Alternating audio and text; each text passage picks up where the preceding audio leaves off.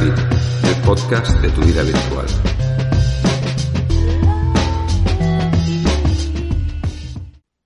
Bienvenidos a una edición más de Carne de Vid. Hoy empezaremos un especial sobre teletrabajo. Este tema mm, hoy, por las circunstancias que estamos viviendo, pues es especialmente relevante y bueno, la verdad es que es un asunto en el cual ya desde hace bastantes años eh, estuve involucrado de forma muy directa en temas de investigación y profesionales y de divulgación.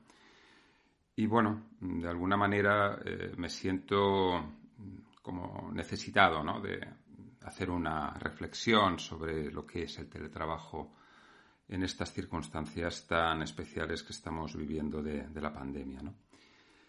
Entonces, mm, un poco se trata de, hacer una reflexión sobre eh, cómo el teletrabajo pues, está ayudando a, mantener eh, determinada actividad que de otras maneras no, sería posible ahora. Y también el cómo el teletrabajo mm, pues, supone cambios fundamentales en la, manera de, realizar eh, la actividad de muchas personas y cómo sobrevivir a este cambio tan brusco, porque hay que tener en cuenta que mucha gente que está teletrabajando ahora, pues no, no había teletrabajado antes o lo había hecho de forma muy parcial y eso está suponiendo pues un cambio tan grande que en muchos casos eh, está generando problemas ¿no? o está generando ciertos conflictos a la hora de desarrollar la, la actividad cotidiana. Entonces, en principio Mm, valorar ¿no? un poco lo que, lo que ha sido el teletrabajo de forma muy breve, ¿no? porque bueno, el teletrabajo de una manera más, ¿cómo decirlo?, coloquial se empieza a tratar pues ya a finales de los 90, cuando también el uso de Internet, los modems y las telecomunicaciones entran en el mundo de, laboral de una manera ya más cotidiana aunque eh, se teletrabaja muy poco y se empieza sobre todo por perfiles profesionales que de alguna manera mm, no teletrabajaban, pero trabajaban en casa, ¿no? entonces el teletrabajo era una introducción bastante natural a, este tipo de actividad. Pues estamos hablando pues, de gente como traductores, como escritores, como personas que mm, desarrollan una actividad con información en casa y que mm, eh, las telecomunicaciones les ayuda a, agilizar su, relación. ¿no? Pero no, no era nada, digamos, forzado este tipo de situaciones. En el mundo de la gran empresa y en otros temas, pues empieza a introducirse pues, por vías más también naturales, ¿no? Por ejemplo, los comerciales que desarrollaban y desarrollan una actividad muy móvil y que necesitaban tener una comunicación bastante fluida, pues el teletrabajo, las técnicas de teletrabajo pues ayudaron a, que esto fuese así.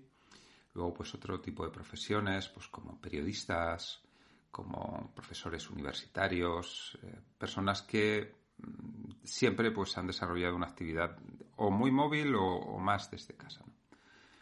Pero la pandemia, digamos, lo ha cambiado todo sobre todo porque ha obligado a, que muchas actividades para poder mantenerse se teletrabajen. Y en este caso, normalmente desde casa, porque claro, el teletrabajo no solo es trabajo a través de telecomunicaciones desde casa, sino que desde cualquier lugar donde el trabajador necesite estar. ¿no? Pero en estas circunstancias que estamos viviendo ahora, pues el teletrabajo está siendo teletrabajo desde, desde el hogar fundamentalmente y de alguna manera es el horizonte que se plantea para, para un futuro. Porque la cuestión está en que ya con pandemia o sin pandemia, porque también está el tema de la presión del cambio climático y la necesidad pues, de, de buscar nuevos modelos productivos, de lo que se trata es de que los trabajadores que no, no sea obliga, digamos, preciso, ¿no? tengan que hacer menos desplazamientos, tengan que usar menos recursos energéticos, menos combustibles, etcétera. Entonces el teletrabajo ahora se ha introducido de una manera muy brusca, pero en el horizonte eh, tiene todo eh, por ser un, un, modelo de organización laboral eh, muy, muy habitual. Bien, eh, la, cuestión es que mm, el teletrabajo, yo personalmente creo que hay que potenciarlo porque el teletrabajo supone en estos momentos, mm, a pesar de los problemas que pueda tener su, implantación y su desarrollo, más beneficios que perjuicios. Y aunque problemas, pues como luego comentaré, pues hay, hay algunos. Tiene muchos beneficios, ¿no? En el sentido de que en estos momentos, pues, eh, por poder teletrabajar, eh, muchos trabajos se están pudiendo mantener y eso ya de entrada, pues es algo, es algo muy, muy favorable, ¿no? Luego, por otra parte, pues, eh, como decía antes, el tema del cambio climático necesita que entremos en un nuevo modelo de desconcentración, sobre todo en el uso masivo de recursos energéticos y ahí el transporte pues se lleva, se lleva una palma, una palma importante.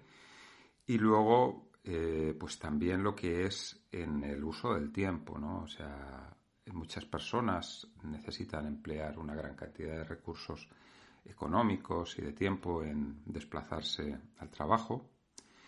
Y bueno, pues con el teletrabajo, evidentemente, esto mm, se, reduce, se reduce muchísimo.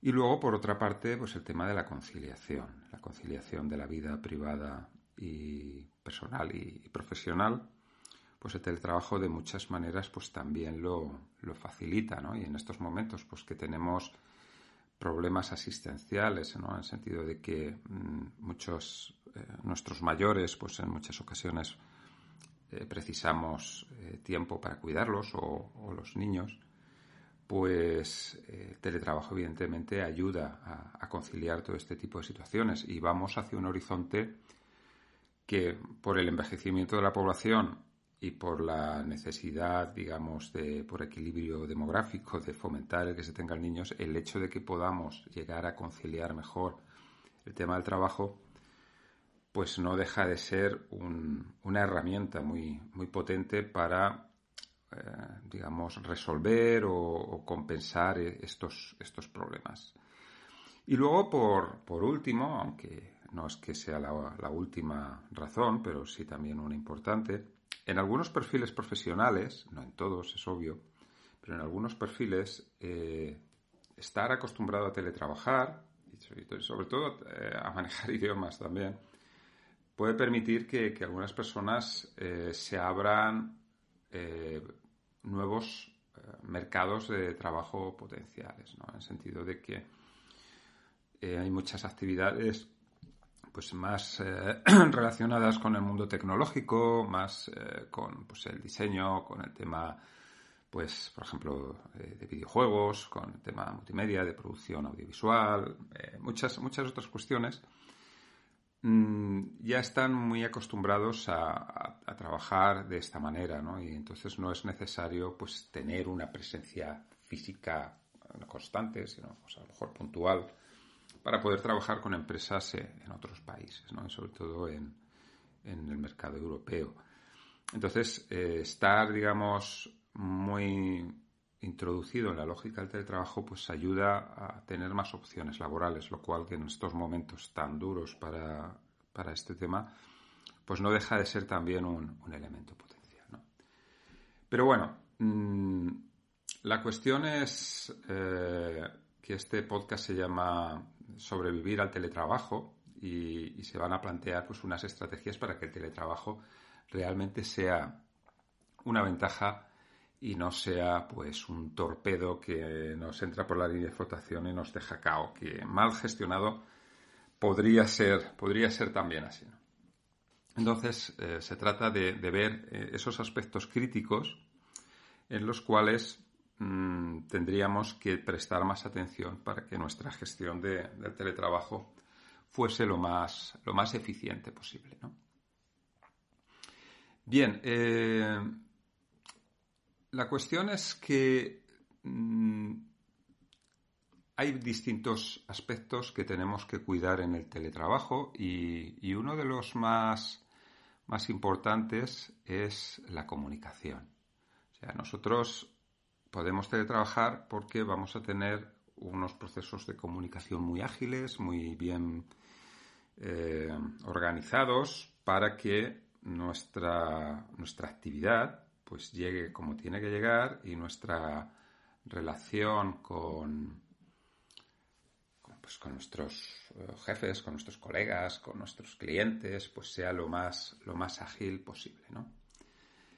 Pero esto que, parece obvio, sin embargo, hay que tener cuidado con ello, en el sentido de que eh, nosotros, si vamos a estar teletrabajando, ahora, como decía, desde nuestro hogar, nosotros tenemos muchos procesos de comunicación, no solo los profesionales, también tenemos los nuestros, ¿no? Y hay que mm, saber diferenciar lo que va a ser la comunicación profesional y lo que va a ser la y lo que es la personal para no mezclarlas y separar eh, los canales que usamos para lo que es nuestro trabajo con lo que son nuestros canales personales eh, donde pues llevamos las actividades o las relaciones que a nosotros nos dé la gana porque es nuestra vida privada.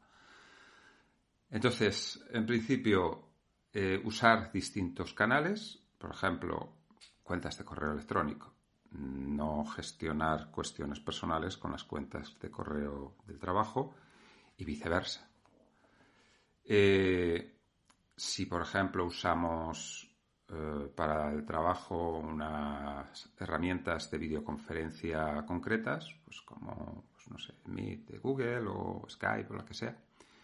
No usar esa misma herramienta para nuestras relaciones, en la medida de lo posible, claro, para nuestras relaciones personales. Si nos relacionamos con nuestra familia con Zoom, pues nada, pues seguimos con esa. Si eh, en el trabajo usamos Meet, pues tal.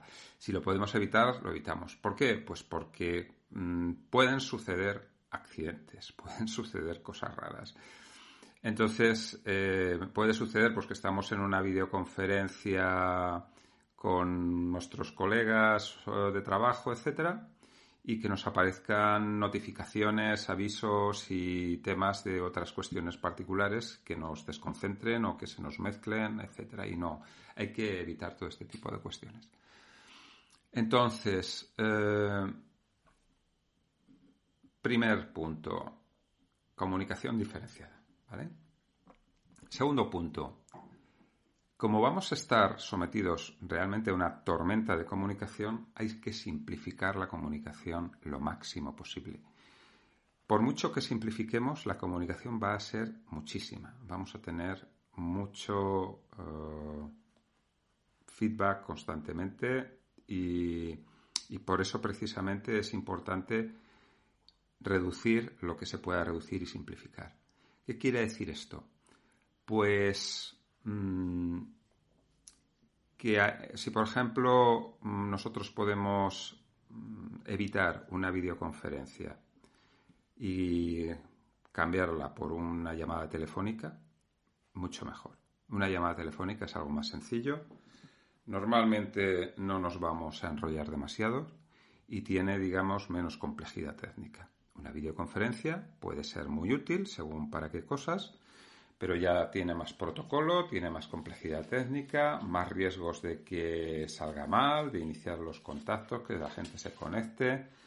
Eh, hay más prolegómenos, mm, se emplea más tiempo y bueno, si realmente merece la pena porque hay que eh, revisar con documentación conjuntamente en un escritorio compartido, tiene que haber varios interlocutores, si es más ágil así Vale, pero si es un tú a tú y se puede resolver con una llamada telefónica, mucho mejor. Si incluso se puede resolver con un email, mejor que la llamada telefónica. O incluso si ya no te digo un email, un mensaje de WhatsApp de voz. Mejor. O sea, intentar eh, que cuando vamos a iniciar un proceso de comunicación con una o varias personas, que el, el modelo utilizado sea el más simple de todos. ¿Por qué? Porque nos va a costar menos tiempo, menos energía, va a ser todo más sencillo y puede haber menos problemas. Si necesitamos escalar para arriba, porque las condiciones no lo exigen, ya, ya lo notaremos. No hay que preocuparse por ello. Si no, echamos en falta algo porque no llegamos a contar las cosas como queremos o enseñar lo que queremos y tal, pues subimos un escalón más Pero es preferible mm, quedarnos cortos y subir que eh, emplear demasiados recursos para algo que no, que no lo merece.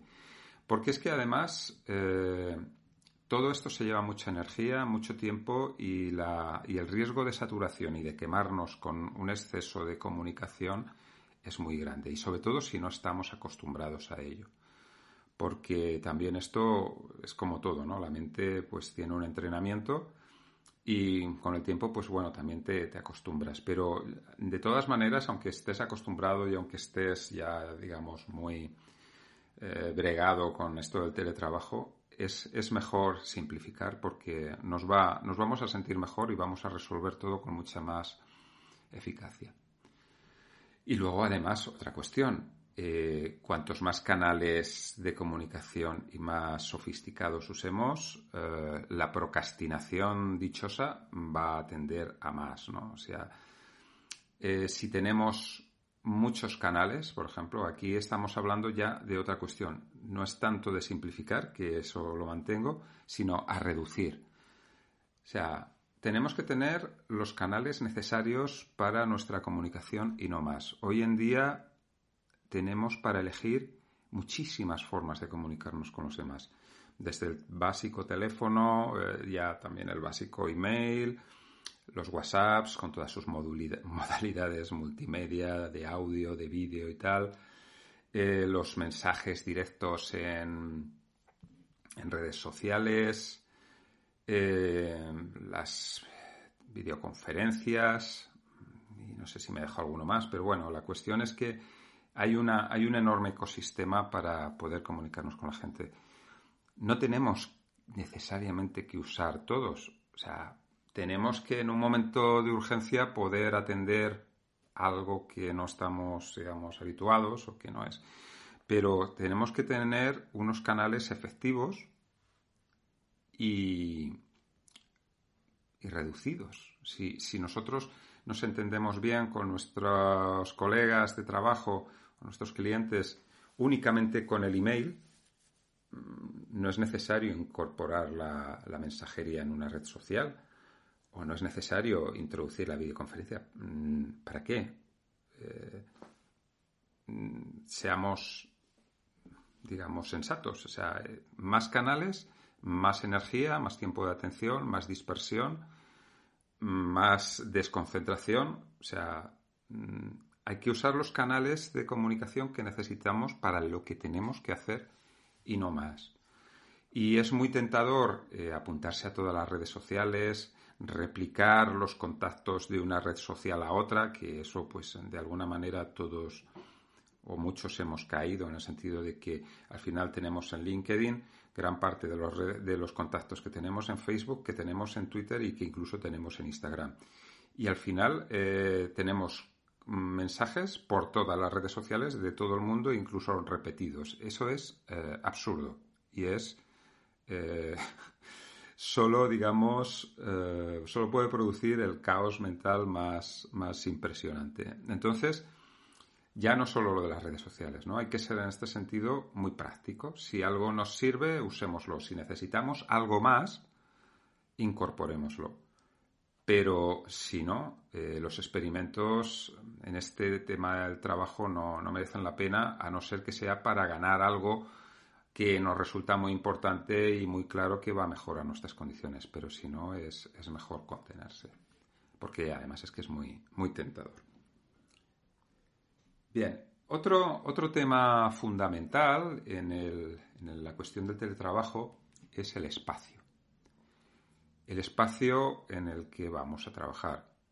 Aquí hay que diferenciar que cada persona va a tener unas condiciones pues diferentes.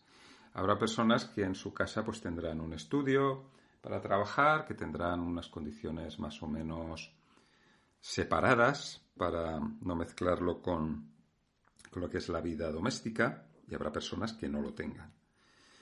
Eh, ¿Pueden trabajar así unos y otros no? Pues bueno, depende. O sea, en todo caso tiene que haber unos mínimos, ¿no? Tiene que haber unos mínimos en los cuales podamos diferenciar el uso de ese espacio. Si tenemos un espacio propio, pues no hay problema. cada vez que tengamos que trabajar nos metemos ese espacio propio para desarrollar nuestra actividad y ya está. Si no lo tenemos, hay que llegar a algún consenso con las personas con las que convivamos o con nosotros mismos de eh, el espacio compartido cuando se dedica para trabajar y no se va a interferir con otras actividades. ¿Por qué? Pues porque si no, no se va a poder desarrollar em, en buenas condiciones y puede generar problemas más gordos, sobre todo porque aquí hay una cuestión que es muy fácil de, comprender. Si no estamos concentrados en lo que estamos haciendo, los errores se multiplican y los accidentes, accidentes laborales de pérdida de información, de comunicación eh, catastrófica, de que pasen cosas, se pueden, pueden ser muy, muy graves. Entonces, hace falta estar concentrado y si no tenemos el espacio dedicado para ello, tenemos que buscar las condiciones para que eso pueda ser. Si no puede ser en nuestro hogar, hay que buscar una alternativa. Lo que no, lo que no puede ser es que estemos eh, teletrabajando mm, con un caos a nuestro alrededor inmenso, a no ser que tengamos una mente blindada para ello, que hay personas que que lo pueden hacer, pero yo entiendo que son, que son las menos. Entonces, en el tema de, del espacio, bueno, también un poco tender al minimalismo, ¿no? Como decía, perdón, antes con el tema de la comunicación, ¿no? Eh, cuantas más cosas haya a nuestro alrededor, cuantas más eh, elementos pues más nos distraeremos, más desorden nos puede generar. Entonces, eh, para el teletrabajo, simplificar es lo que, lo que mejor va, quitar todo aquello que nos sirva para algo concreto y, que de alguna manera podamos eh, desarrollar la actividad con pocos, con pocos entretenimientos y, y, también teniendo en cuenta que si, no, si además tenemos un espacio que es compartido, eh, pues hay que tener pocas cosas para poderlas poner y quitar en poco tiempo y que seamos, seamos ágiles. ¿no? Entonces, en ese sentido, simplificar también nos, nos ayuda. Luego la comodidad, ¿no? O sea, hay que tener una comodidad equilibrada. Eh, a veces hay que pasar muchas horas o, mucho tiempo sentados o, ocupando un mismo lugar y bueno, pues hay que cuidar pues la, postura, este tipo de cuestiones para que no nos afecte demasiado físicamente, hacer interrupciones controladas cada cierto tiempo para descansar y, que el cuerpo pues no, se nos atore y luego pues eh, que no sea tampoco excesivamente cómodo, ¿no? o sea hay gente que le gusta trabajar en la cama pero yo creo que asociar el espacio de descanso y, de trabajo, pues no, mentalmente no es muy bueno. Además, la postura, pues tampoco es que sea la, mejor del mundo. Y bueno, si trabajas en la cama o en un sofá o etcétera, las posibilidades de quedarse dormido pues se, multiplican, ¿no? Entonces es, es, importante que haya cierto equilibrio en esta, en esta cuestión. Luego, pues bueno, si tenemos la suerte, la posibilidad de poder tener espacios fuera del hogar, pues porque tenemos un jardín, porque tenemos una terraza grande o este tipo de cuestiones, o hay algún parque cercano, tal, pues bueno, hay que buscar sitios que también sean tranquilos y que tengan sombra. Yo doy por hecho que un teletrabajador trabaja con pantallas no hay nada más engorroso que trabajar con una pantalla al sol, ¿no? Eso castiga la vista una barbaridad y no, no, no es forma, ¿no? De todas formas, el espacio pues también está en la mente. Una vez estamos concentrados y estamos en flow, así que, que decimos, que se dice ahora, mm, da un poco igual, ¿no? Pero también para entrar en ese, en ese, en esa concentración, Mm, las, condiciones tienen que ayudarnos. Va a ser difícil que si estamos incómodos, que si en el entorno hay cosas que nos distraen, que si eh, tal, entremos en esa concentración. Entonces, pues hay, hay que buscarla para que eh, el espacio ya sea, sea menos importante. Luego, Otro, otro, tema, otro tema fundamental, y ya con este vamos a terminar la, la primera parte de esta entrega de estrategias para sobrevivir al teletrabajo, es el tema del tiempo. Hay un peligro en el teletrabajo y es que eh, suele haber una tendencia a trabajar mucho más tiempo. ¿Por qué? Pues porque no tenemos que salir de ningún sitio. Entonces, como no tenemos que salir de ningún sitio, no tenemos que irnos a casa, no tenemos que irnos, en principio, a, ningún lugar, pues eh, hay, hay, una fácil tendencia a extender la jornada de trabajo. Y a veces esa extensión no es una cosa como decirlo, voluntaria en un sentido de decir, voy a hacer más horas de trabajo porque tal, ¿no? Sino porque al final eh, el trabajo te encuentra a ti, porque tú estás localizable, estás eh, receptivo en un sentido potencial y entonces pues es fácil que lleguen emails eh, a deshoras, o de que intentemos terminar una tarea que se nos ha quedado pues a punto para bueno pues porque queremos terminarla. Y en principio eso no es ni malo ni bueno. O sea la cuestión es que eh, es la tendencia no o sea no se trata de decir no voy a hacer nada nunca más allá de la jornada estricta que tengo y tal sino decir cuánto cuánto estoy trabajando realmente al cabo de la semana al cabo del mes o sea no, no, se trata de, digamos, de no ser razonables para hacer cosas que en un momento dado pueden ser buenas, hacerlas fuera de, lo que sería una jornada convencional, sino que eh, la tendencia va a ser a que vamos a trabajar más y en ese sentido pues también hay que tener cuidado, ¿no? Porque también eso a, a, la larga o a medio plazo nos puede, nos puede quemar y nos puede dar la sensación de que realmente nos estamos explotando mucho más que si estuviésemos trabajando en nuestro lugar presencial. Entonces hay, que tener claro que hay que separar y descansar. Hay que separar lo que es el tiempo de trabajo de lo que es el tiempo personal, la vida privada, la vida de, uno, que también es el trabajo, pero bueno, la que, está fuera. Y, y bueno, mm, y poner unos límites. Poner unos límites de una manera más o menos organizada. En esto hay, digamos, eh, muchas formas, porque hay sitios que el teletrabajador tiene que prestar un servicio, por ejemplo, estamos hablando de un, por ejemplo, una atención al cliente telefónica o, de, o por otras vías, y entonces pues son unas horas, hay un horario, tú tienes que prestar atención, pues digamos, por ejemplo, de 8 de la mañana a 3 de la tarde. Bueno, pues a las 3 de la tarde es obvio que ya no tiene sentido seguir atendiendo procedimientos de, trabajo. Entonces, si está normalizado el horario, no hay, digamos, mayor problema, no tiene por qué haber mayor problema.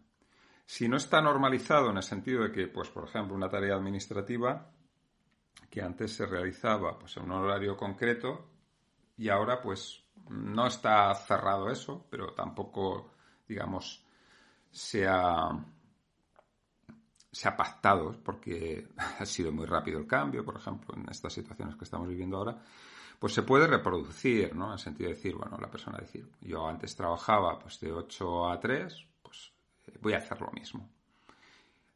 Que en un momento dado necesito parar porque tengo que atender a mis hijos, tengo que atender no sé qué y tal y cual, bueno, pues lo puedes sumar después, etcétera. Hay muchas formas, ¿no? Pero sí tener digamos, conciencia eh, controlada, autocontrolada en caso de que no nos la controlen, de cuánto tiempo estamos trabajando para que cuando llegue, eh, digamos, el final, parar. Y ya parar hasta el día siguiente.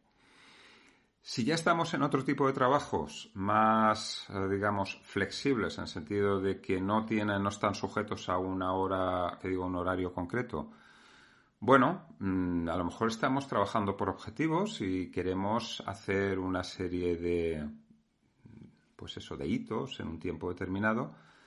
Igual tiene, mm, la cuestión está en ser equilibrado, o sea, que días para trabajar hay muchos y si no hay descanso, esos días pues van a ser menos productivos porque un trabajador quemado es un trabajador que eh, evidentemente produce menos y peor porque no no hay motivación, etcétera. Entonces lo que no tenemos que llegar es que por el hecho de estar teletrabajando y tener todo el día a nuestra disposición para hacer las tareas, los objetivos que nos hemos planteado, no descansar o descansar mal, porque entonces eso tiene las patas cortas y no, no llegaremos muy lejos, la verdad.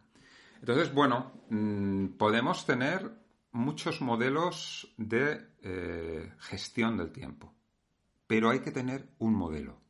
Todo trabajador que esté teletrabajando tiene que tener claro cuál es el modelo que está siguiendo y cuáles son los límites que se impone para dejarse tiempo para descansar. Porque si no hay, digamos, un orden y, un, y una claridad y se mezclan todos los tiempos, las posibilidades, como decía antes también, de que se produzcan accidentes, de que mm, se nos eh, vaya agriando el carácter, de que pues son, son mucho mayores. Entonces, eh, al igual que hay que tener una disciplina en el sentido de gestionar el, el trabajo que, nos, que tenemos que resolver, también tenemos que tenerla en el descanso para mm, poder seguir, digamos, desarrollando una actividad de, de esta manera con cierta, con cierta armonía y con cierta continuidad. Y entonces, pues eh, las excepciones siempre pueden estar, pero evidentemente siempre las tenemos que vivir como excepciones, no como una forma sistemática de atender todo lo que se sale eh, fuera de, de ese pacto que hemos hecho ya con nuestra empresa o con nosotros mismos de cómo gestionar el tiempo. Bien, eh, esta es la primera entrega. Las siguientes entregas, pues hablaremos de cómo gestionar pues, todo el tema de la tecnología, todo el tema de eh, las herramientas, los ordenadores, eh, los programas, cómo relacionarnos con las telecomunicaciones para gestionarlas mejor, cómo mm, establecer las relaciones con nuestra empresa, con nuestros clientes, cómo nos vamos a relacionar con ellos, cómo vamos a gestionar también la, información que manejamos, la seguridad y muchas otras cuestiones. Así que nada, sin nada más, pues mucho ánimo y seguimos eh, contándonos cosas en la siguiente edición de Carne de Bit especial teletrabajo.